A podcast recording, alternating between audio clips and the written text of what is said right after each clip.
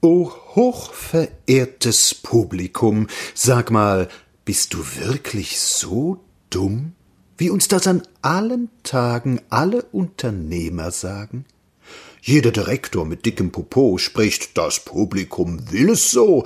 Jeder Filmfritze sagt, was soll ich machen? Das Publikum wünscht diese zuckrigen Sachen. Jeder Verleger zuckt die Achseln und spricht, gute Bücher gehen eben nicht. Sag mal, verehrtes Publikum, bist du wirklich so dumm?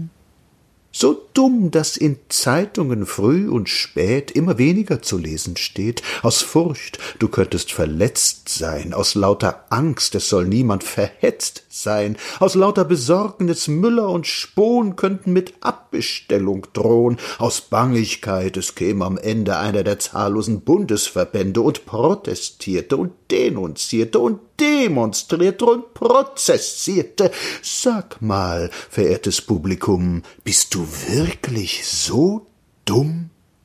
Ja, dann es lastet auf dieser Zeit der Fluch der Mittelmäßigkeit. Hast du einen so schwachen Magen, kannst du keine Wahrheit vertragen, bist also nur ein Grießbreifresser.